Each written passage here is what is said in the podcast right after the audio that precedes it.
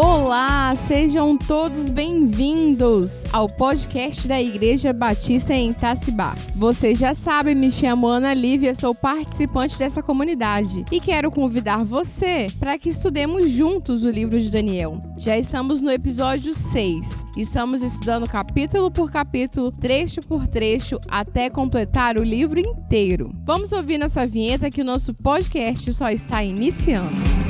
Somos frutos que geram frutos, uma safra lavrada e cuidada pelo próprio Deus.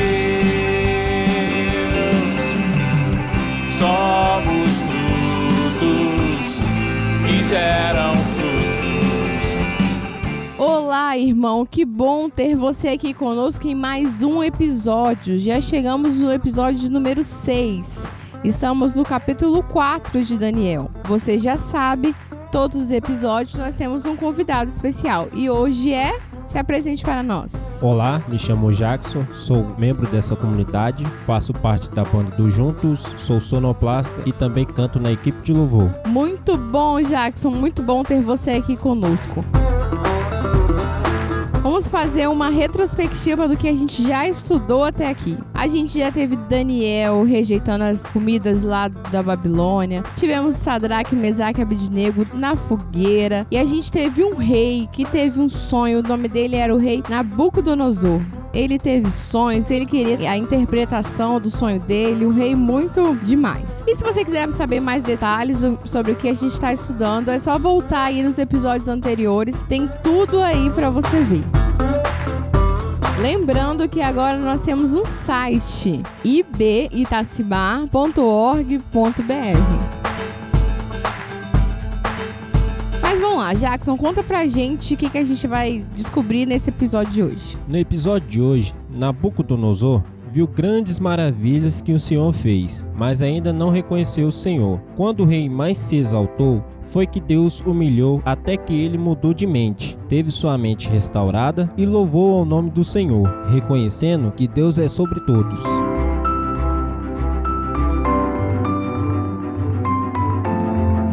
o Jackson já soltou um spoiler aí, falando que primeiro o rei não reconheceu a grandeza de Deus. Mas depois, quando ele mais se exaltou, foi quando ele reconheceu, quando ele se humilhou e reconheceu de fato quem era Deus para ele, que era o que reinava sobre todos. Então fique conosco nesse episódio porque tem muitas pessoas bem parecidas com Nabucodonosor que veem as maravilhas que o Senhor faz, mas não experimentam de fato o que é o Senhor na vida delas. Mas também podem ter ainda essa experiência com ele. Mas vamos deixar de papo, vamos ouvir a mensagem lembrando que o nosso podcast vai ao ar toda quarta-feira, aqui no seu agregador de podcast preferido.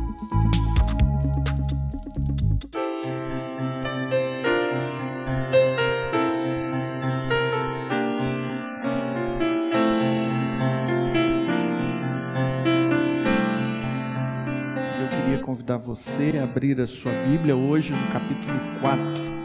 Daniel, capítulo 4, e eu quero lembrar a você de que até aqui um dos personagens mais frequentes no livro de Daniel, ele esteve presente no capítulo 1, esteve presente no capítulo 2, esteve presente no capítulo 3 e agora no capítulo 4 ele está presente novamente, é o personagem mais frequente até aqui no livro de Daniel, chama-se Nabucodonosor.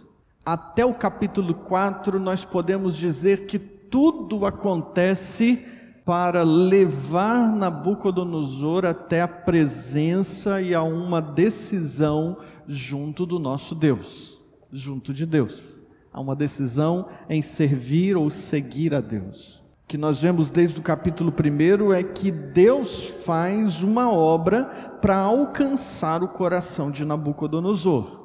No capítulo 1, a gente começa lá desde o versículo 1, a, a, o livro de Daniel, dizendo que Deus entregou nas mãos de Nabucodonosor, o rei da Babilônia, entregou Jerusalém nas mãos de Nabucodonosor. E vai exercer o juízo sobre Jerusalém através deste homem. Mas ele, quando conquista Jerusalém, leva de volta para Babilônia muitos cativos de Jerusalém. Entre esses cativos, quatro em especial, Daniel e seus amigos, estes homens fiéis ao Senhor, corajosos, íntegros, são os crentes, né? Aqui no livro de, de Daniel. Esses são os crentes que ali estão.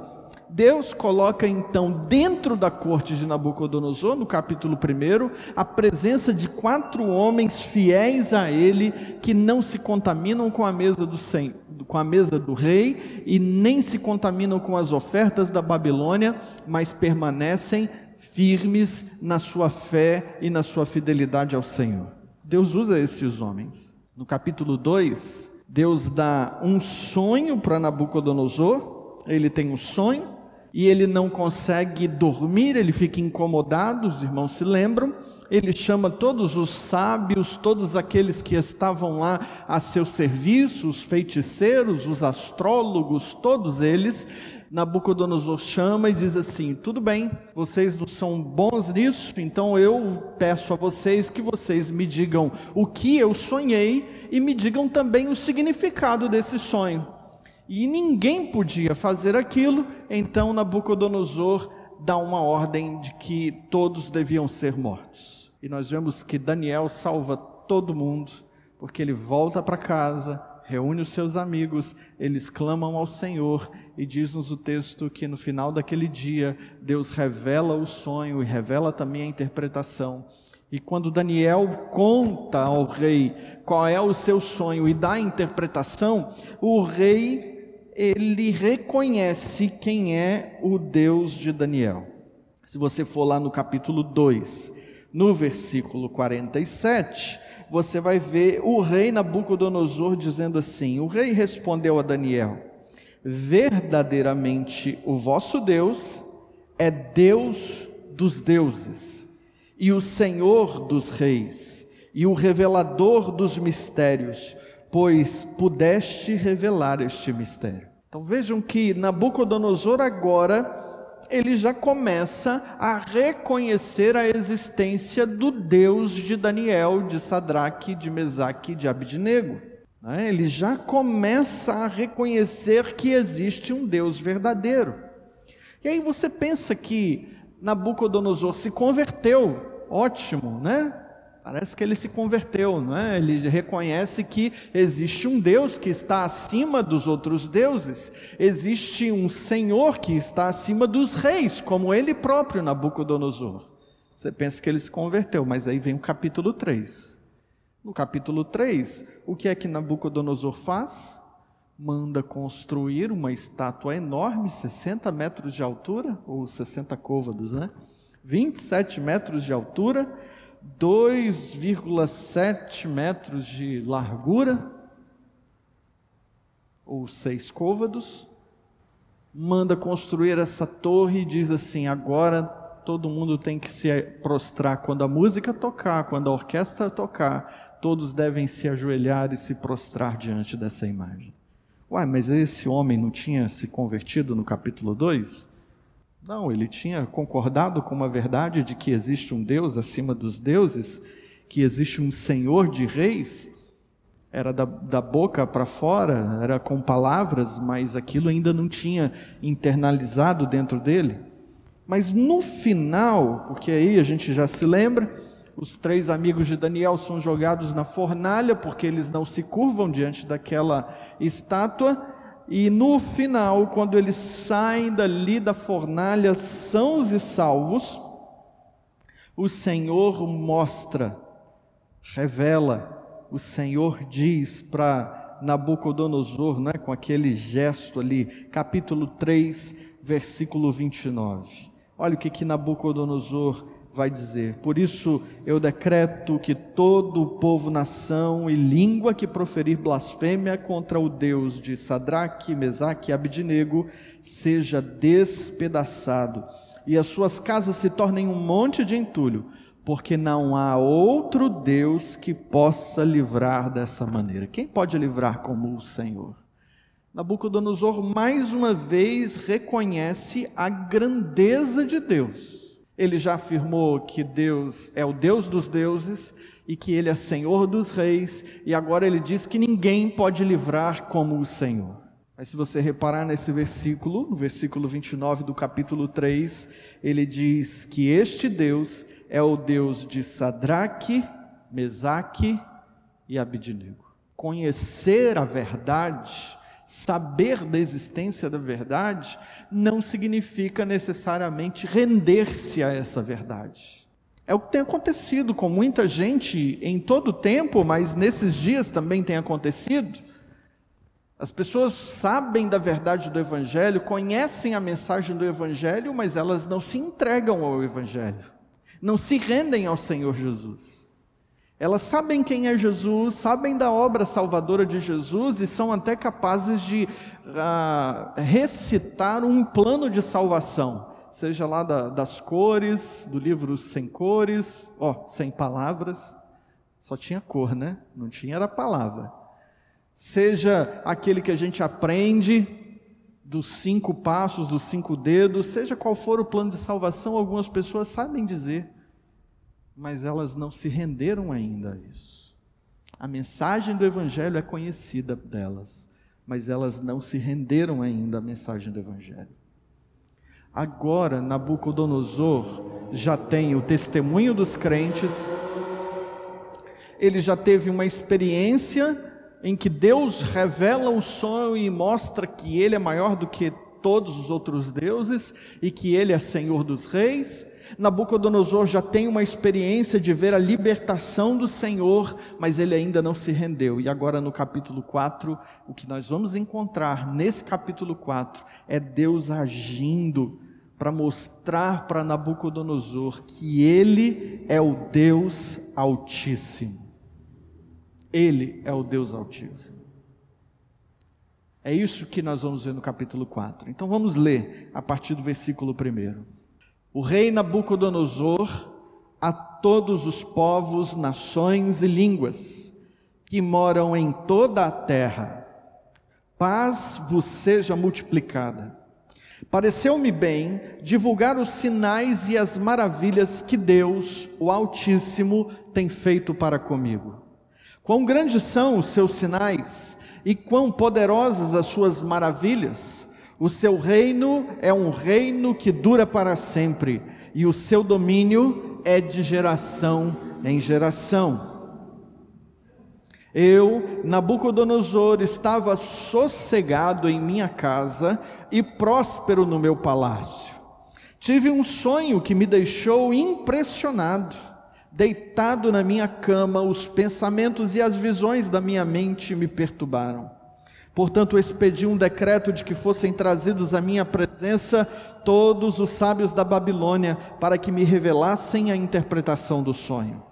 Então entraram os magos, os adivinhos, os astrólogos e os prognosticadores, e lhes contei o sonho, mas não puderam interpretá-lo. Por fim, veio à minha presença Daniel, cujo nome é Beltesazar, conforme o nome do meu Deus, e que tem o espírito dos deuses santos, e eu lhe contei o sonho.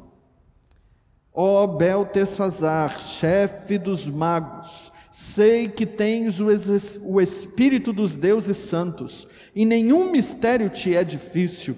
Conta-me as visões do sonho que tive e a sua interpretação. Eram assim as visões do meu sonho. Quando estava na minha cama, eu olhava e via uma árvore no meio da terra, e ela era muito alta.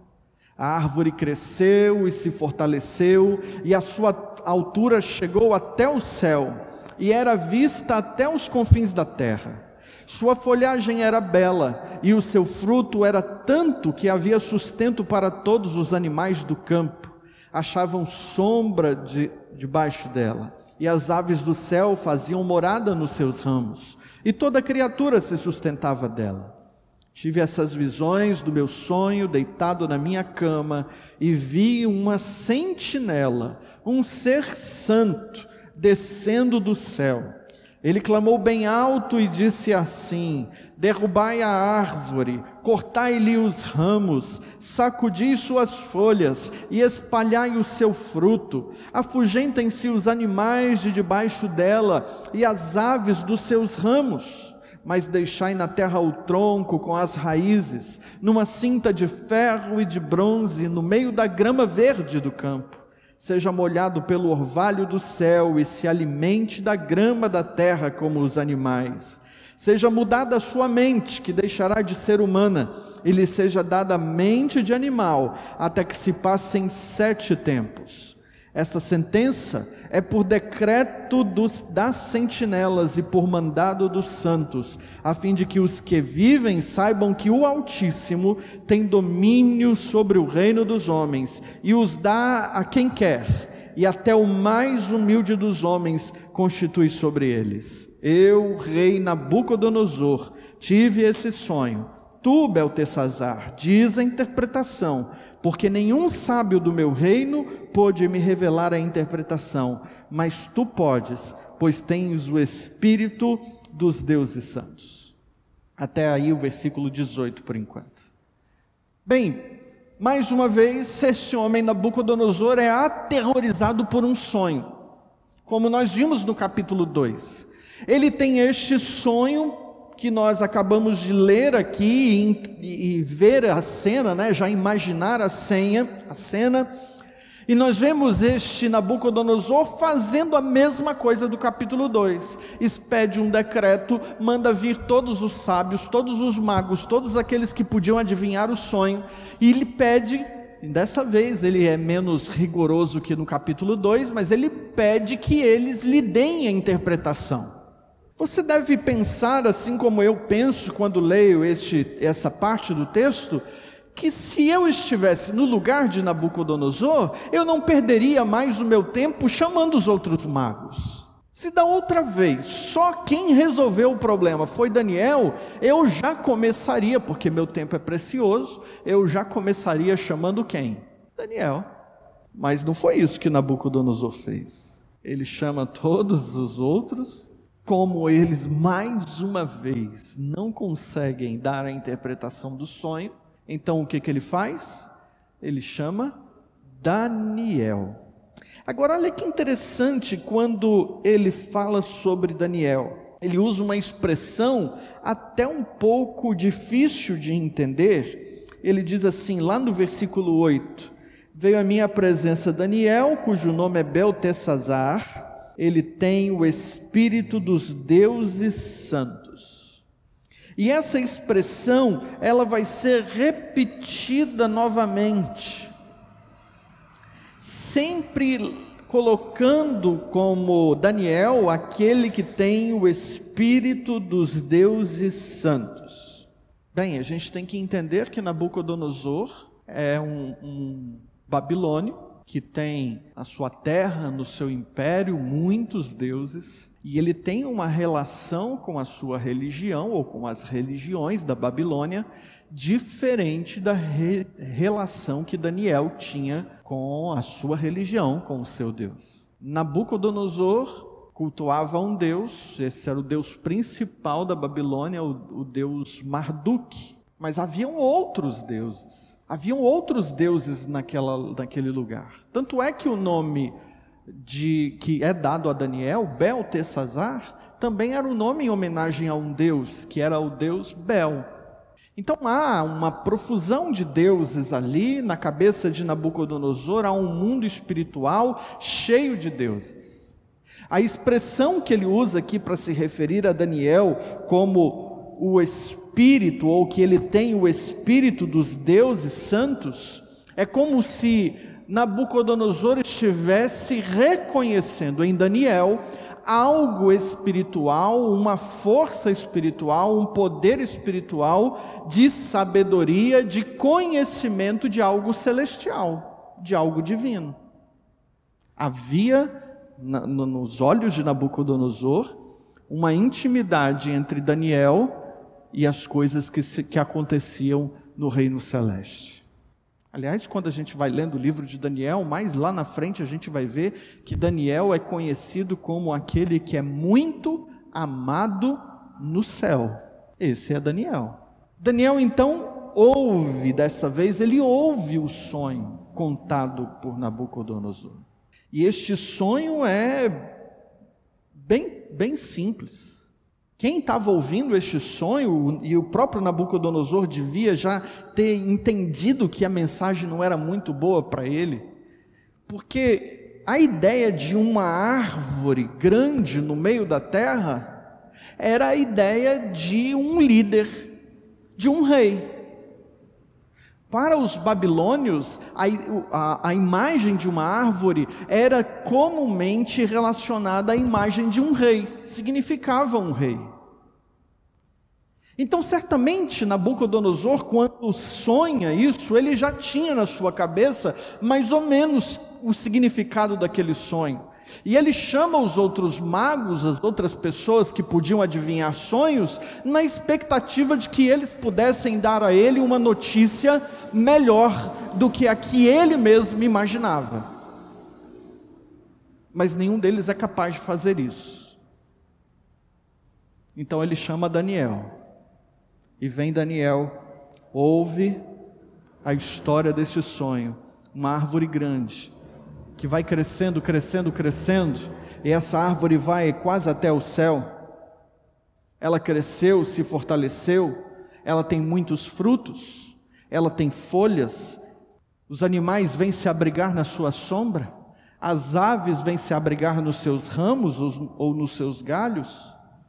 E quando está todo esse cenário estabelecido, vem uma sentinela do céu, uma sentinela, a imagem, a palavra sentinela nos identifica que é um ser celestial, um ser angelical, talvez um anjo, um mensageiro de Deus, vindo do céu com um decreto contra este rei. E o decreto celestial é: cortem os seus galhos, os seus ramos, ranquem as suas folhas, espalhem o seu fruto, toquem os animais que estão aí embaixo, as aves que estão nos seus galhos. Acabem com essa árvore. Mas é o seguinte: deixem o seu tronco e as suas raízes amarrados, presos à terra. E a partir de agora, ela vai receber o orvalho que cai do céu. Ela vai ser molhada e vai ter a sua mente mudada vai se tornar um animal e vai pastar junto com os animais, vai comer da grama, vai se alimentar da grama. Só que ele diz ainda que há um tempo. Quanto, qual é o tempo que está escrito aí? Versículo. Ah,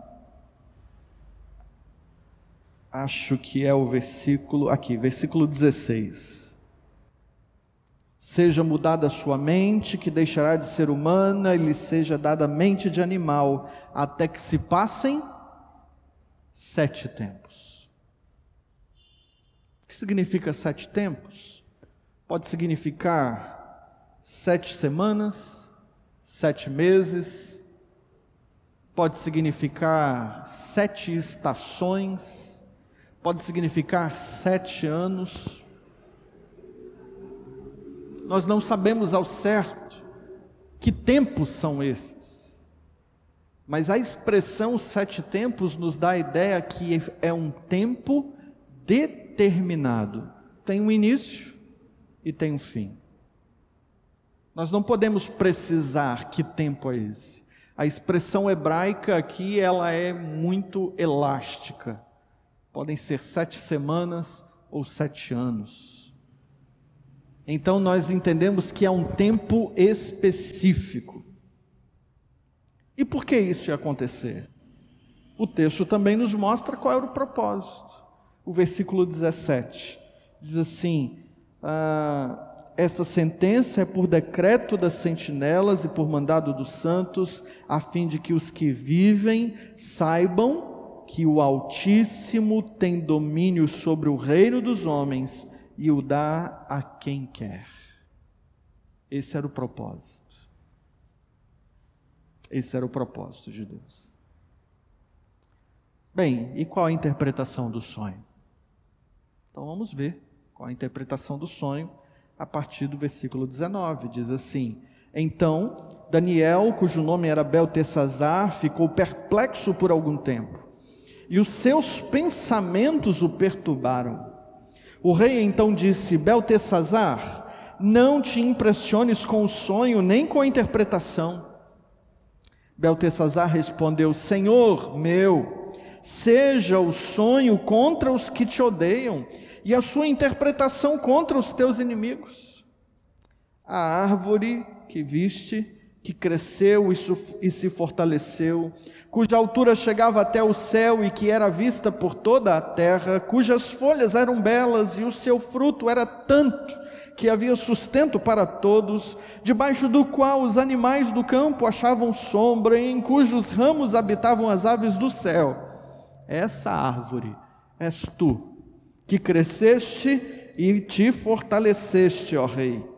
A tua grandeza cresceu e chegou até o céu, e o teu domínio até a extremidade da terra.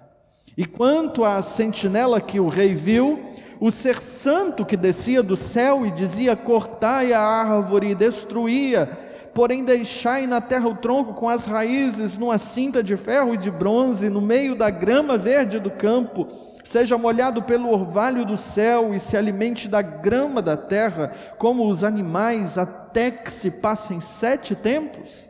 Esta é a interpretação, ó Rei. É o decreto do Altíssimo que é enviado ao Rei, meu Senhor.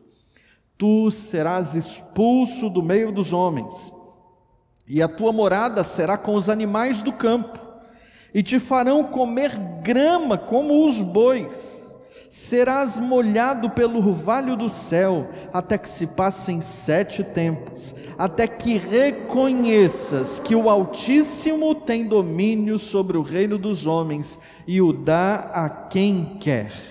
E quanto ao que foi dito, que deixassem o tronco com as raízes da árvore, o teu reino voltará para ti depois que tiveres reconhecido que o céu reina. Portanto, Aceita o meu conselho, ó Rei. Abandona teus pecados, praticando a justiça, e renuncia às tuas maldades, usando de misericórdia com os pobres, se quiseres prolongar a tua tranquilidade. Simples. A interpretação do sonho é simples. Vejam que quando Daniel ouve o sonho, ele para por um tempo e ele não dá a interpretação logo de bate-pronto. Imagino que ele fica pensando o que, que ele vai falar para o rei. Tipo assim, rei, já era. Ele vai com calma, né? E como o rei já sabia mais ou menos qual era o sentido do sonho, então o rei percebe que Daniel está reticente, está demorando então diz para Daniel assim: Diz logo, meu filho, conta logo o que está acontecendo. Não fica impressionado, não, fala logo. E Daniel então fala o que está no versículo 22. A primeira coisa, essa árvore rei é o Senhor. A árvore é Nabucodonosor. Ele cresceu, se fortaleceu, expandiu o império da Babilônia Todos vinham se alimentar da Babilônia, todos estavam ali debaixo da sua sombra, acolhidos pelas suas fortificações. Mas o que acontece? Este homem tornaria-se um animal, seria expulso do palácio, viveria lá entre os animais, tomando o orvalho do céu e se alimentando da grama. Era essa era essa a, a, interpretação do sonho. Vai acontecer isso com você, Nabucodonosor. E Daniel diz para ele assim: tudo bem, vai acontecer isso, mas preste atenção. Depois de sete tempos, depois de um tempo determinado, vai, vais recuperar o seu reino. Agora preste atenção ainda mais, se eu posso te dar um conselho.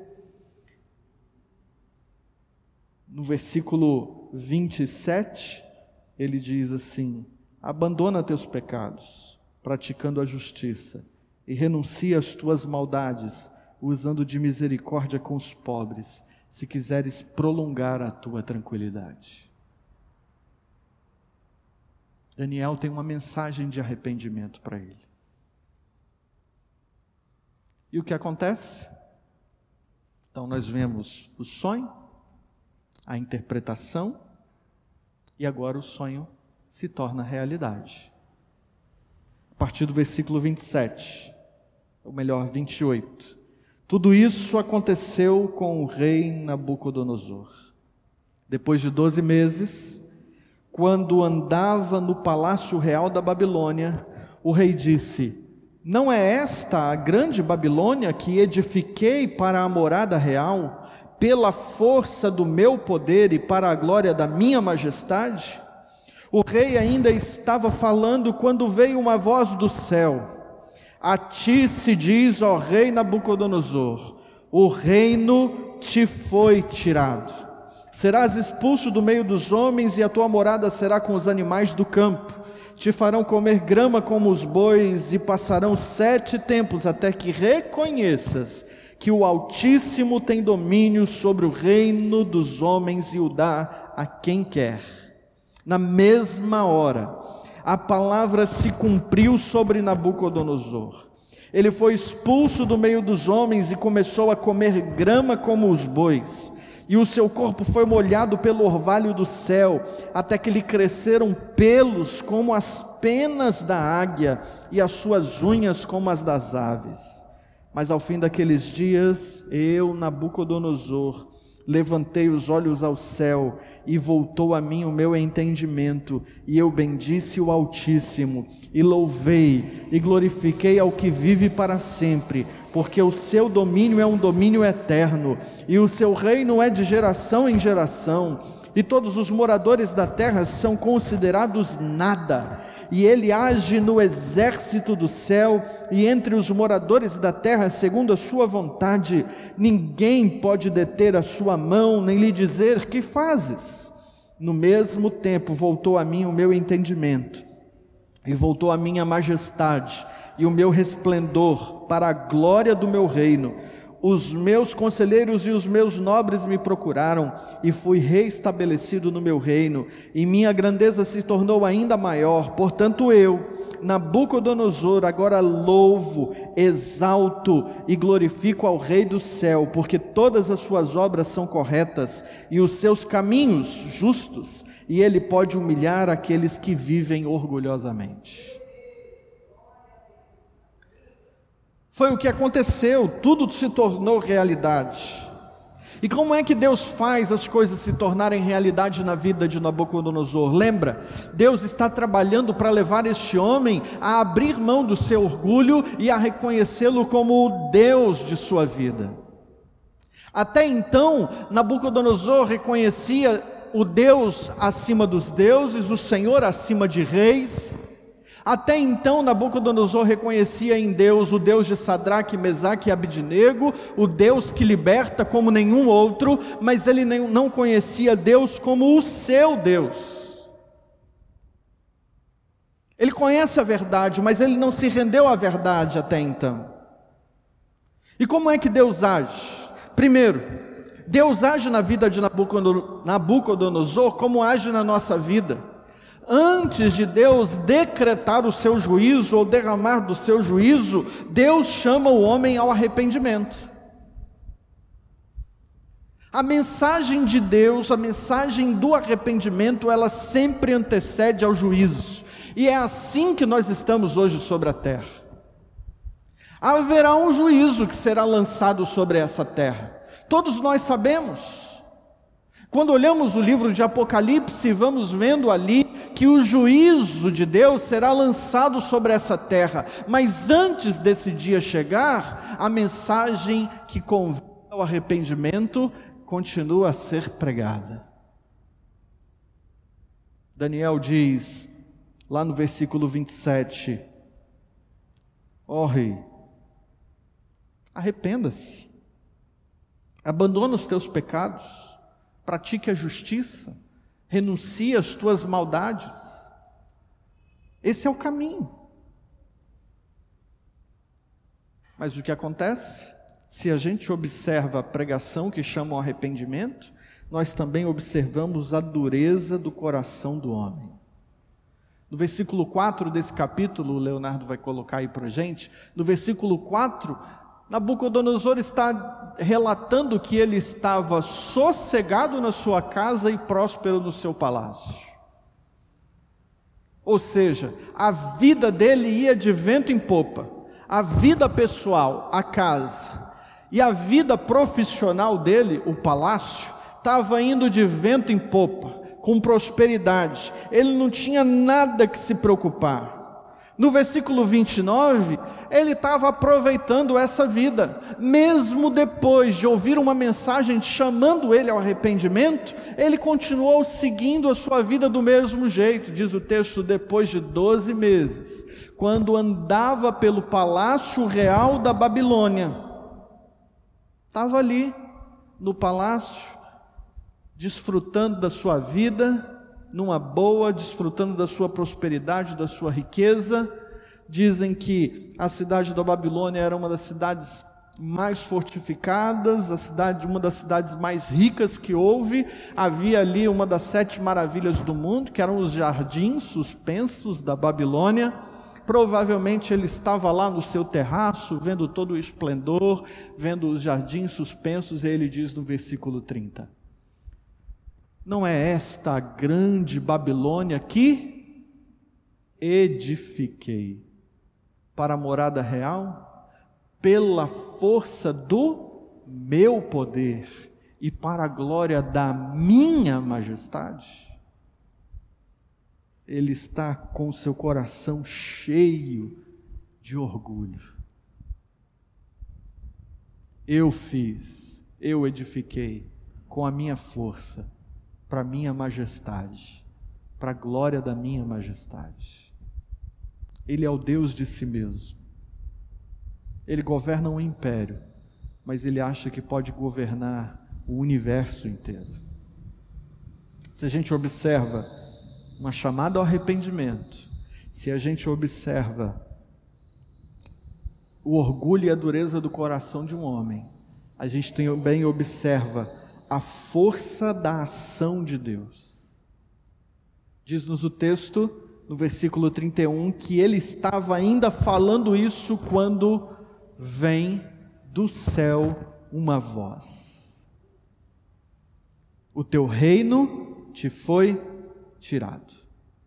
A força de Deus, a força da ação divina é repentina vem enquanto Nabucodonosor está pensando na sua grandeza, ele não está esperando, ela é repentina. Ela vem do céu, vem de Deus. Ela é terrível porque traz uma notícia terrível para ele.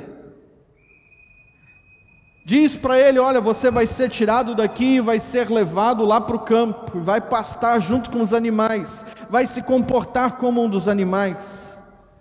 Os estudiosos dizem que ah, isso que acontece com Nabucodonosor é tratado na medicina como uma, uma enfermidade, acontece.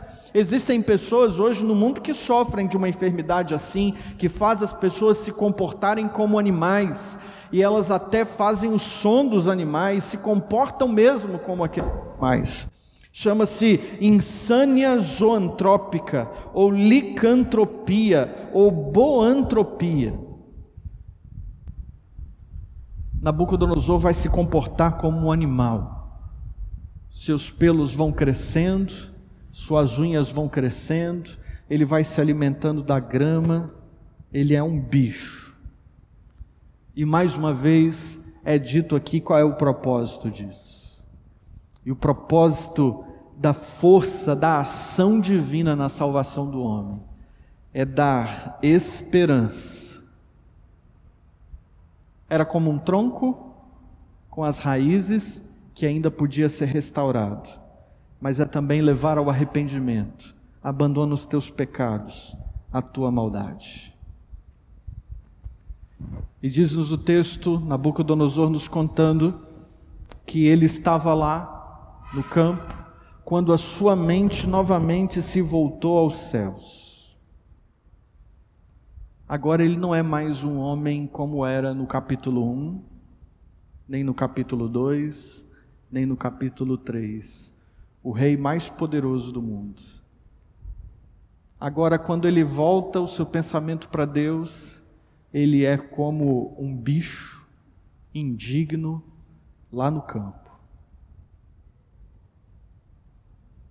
E quando ele se reconhece lá no campo, indigno, quebrantado, quebrado, é ali que ele tem um encontro transformador. O homem precisa reconhecer-se pecador, indigno. A salvação, ela requer de nós arrependimento. O céu é um lugar de gente que se quebrantou, gente quebrantada. E a gente vê a partir deste momento quatro características na vida de Nabucodonosor que demonstram a sua conversão. Primeiro, no versículo 34, ele glorifica a Deus. Ele diz: mas ao final daqueles dias, levantei os olhos no céu, voltou a mim o meu entendimento, e eu bendisse o Altíssimo, e louvei e glorifiquei ao que vive para sempre, porque o seu domínio é um domínio eterno, e o seu reino é de geração em geração. Em segundo lugar, ele confessa a soberania de Deus. Ele diz: E todos os moradores da terra serão considerados nada. E ele age no exército do céu e entre os moradores da terra segundo a sua vontade. E ninguém pode deter a sua mão, ele é soberano. A terceira característica, a terceira evidência é que ele testemunha a sua restauração ele diz: No mesmo tempo voltou a mim o meu entendimento, e voltou a mim a minha majestade, o meu esplendor, para a glória do meu reino. E no versículo 37, ele expressa a sua adoração. Portanto, eu agora louvo, exalto e glorifico ao Rei do céu, porque todas as suas obras são corretas e os seus caminhos justos. Agora sim, ele é um homem convertido. Agora ele é um homem transformado. Aquele homem que conhecia Deus distante, agora conhece na sua vida, na transformação que Deus faz na sua vida. E eu queria aplicar esse texto com algumas considerações para a gente encerrar. A primeira delas, nós nunca devemos desistir da conversão de qualquer pessoa. Nabucodonosor era o homem mais poderoso, mas precisava de um encontro com Jesus ou com Deus. Mesmo sendo como um bicho lá no campo, Deus tinha uma obra para transformar a sua vida. Até onde Deus vai, até onde Deus precisa ir, para salvar uma pessoa. Deus vai, porque Ele quer transformar a todos. Nós mesmos somos provas de que Deus transforma as pessoas, não é verdade? Se Deus me transformou, Ele pode transformar qualquer pessoa. E aí nós precisamos entender isso. Nabucodonosor está aqui no capítulo 4 testemunhando da sua conversão para o mundo inteiro. Os versículos 1, versículo 1 e 2 nos mostram isso. O rei Nabucodonosor, a todos os povos, nações e línguas que moram em toda a terra, ele está divulgando o que Deus fez na vida dele para todos os povos e todas as nações e toda a terra. É um testemunho público de uma obra que Deus fez individualmente na vida dele. Somos chamados a fazer isso, a testemunhar, tal qual Nabucodonosor, daquilo que o Senhor tem feito na nossa vida. E às vezes nós temos a tentação, somos tentados a não falarmos das coisas maravilhosas que Deus tem feito nas nossas vidas. Diz o versículo 2: Pareceu-me bem divulgar os sinais e as maravilhas que Deus, o Altíssimo, tem feito para comigo. Aquilo que Deus tem feito na sua vida, testemunha ao mundo. Aprenda isso com o rei da Babilônia. Testemunhar daquilo que Deus tem feito na sua vida. Terceira coisa que a gente tem que aprender aqui. Às vezes nós somos chamados para falar verdades inconvenientes. Daniel foi chamado para, diante do rei, dizer para ele assim: Olha, rei, você vai pastar você vai virar um bicho. Você vai perder o seu reino. E ele até, em algum momento, lá no versículo 19, a gente vê isso, ele até hesita em contar para o rei, ele tem medo. E muitas vezes nós temos medo de falar para o homem que ele é pecador e que o salário do pecado é a morte, e que se ele não entregar a vida a Jesus, se ele não se render a Jesus, ele vai ter um destino eterno que se chama inferno. Quantas vezes nós temos medo de confrontar as pessoas com esta mensagem, acreditando que esta mensagem é uma mensagem dura demais? Daniel teve coragem de enfrentar o homem mais poderoso e dizer para ele: ou você se arrepende e abandona os seus pecados e as suas maldades, ou você vai virar um bicho. Teve coragem. O medo é o inimigo do nosso testemunho. Mas ao mesmo tempo, Daniel também teve um coração compassivo e não um coração julgador. Quando ele vai contar o sonho, ainda no versículo 19, dar a interpretação, ele diz assim: é, Senhor meu, seja o sonho contra os que te odeiam.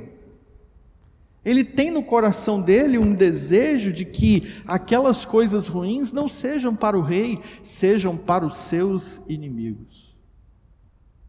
É interessante a gente ver Jesus se compadecendo dos seus inimigos e lamentando pelo juízo que seriam, seria dado aos seus inimigos. É interessante a gente ver isso dos profetas. Daniel agiu com integridade.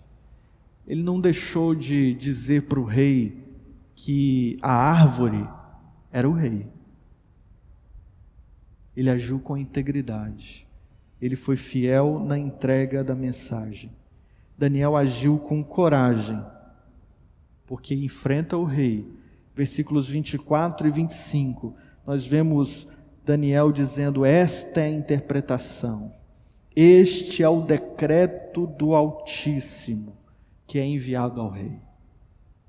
Este é o decreto do Altíssimo, e no versículo 25: Tu serás expulso, até que reconheças que o Altíssimo tem domínio sobre o rei. Por último, Daniel anuncia o caminho para a salvação. Primeiro, ele anuncia a esperança. É por sete tempos. Vai chegar o tempo que seu reino será restaurado. Ele anuncia a salvação, mas ele não abre mão de anunciar o arrependimento. Ele proclama o arrependimento. Hoje nós vivemos num tempo em que convidamos para a salvação sem falar do arrependimento de pecados e sem falar do abandono dos pecados. Nossa mensagem, a mensagem do Evangelho não é essa. A mensagem do Evangelho é arrependimento e fé. É abandonar os pecados para servir a Deus. Irmãos, esse capítulo de Daniel, do livro de Daniel, nos mostra como deve ser a nossa postura diante do mundo. Como pessoas transformadas, como Nabucodonosor, que testemunham da obra que Deus fez em suas vidas, mas também para nos posicionarmos como portador da mensagem autêntica de salvação, como Daniel, com coragem, integridade e fé.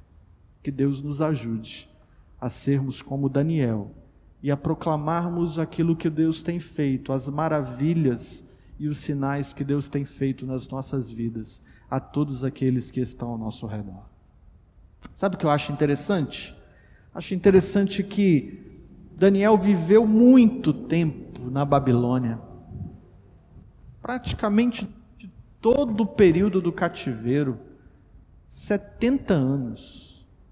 Daniel chegou lá, um adolescente, e foi embora, ou ele sai do cenário, né? sai da história velhinho já.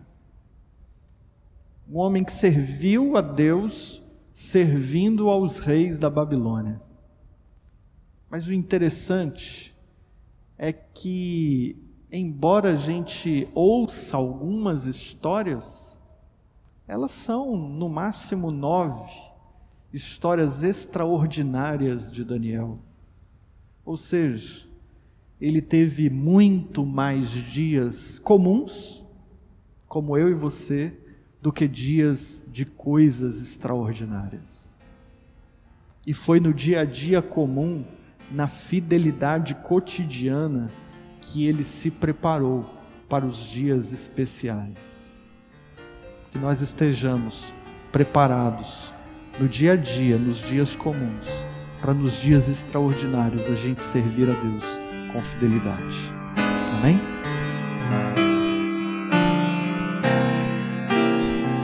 Muito obrigada a você que ouviu até agora. Obrigado, Jackson, pela sua presença. Prazer foi todo meu, Anali. Até o próximo episódio. Até lá.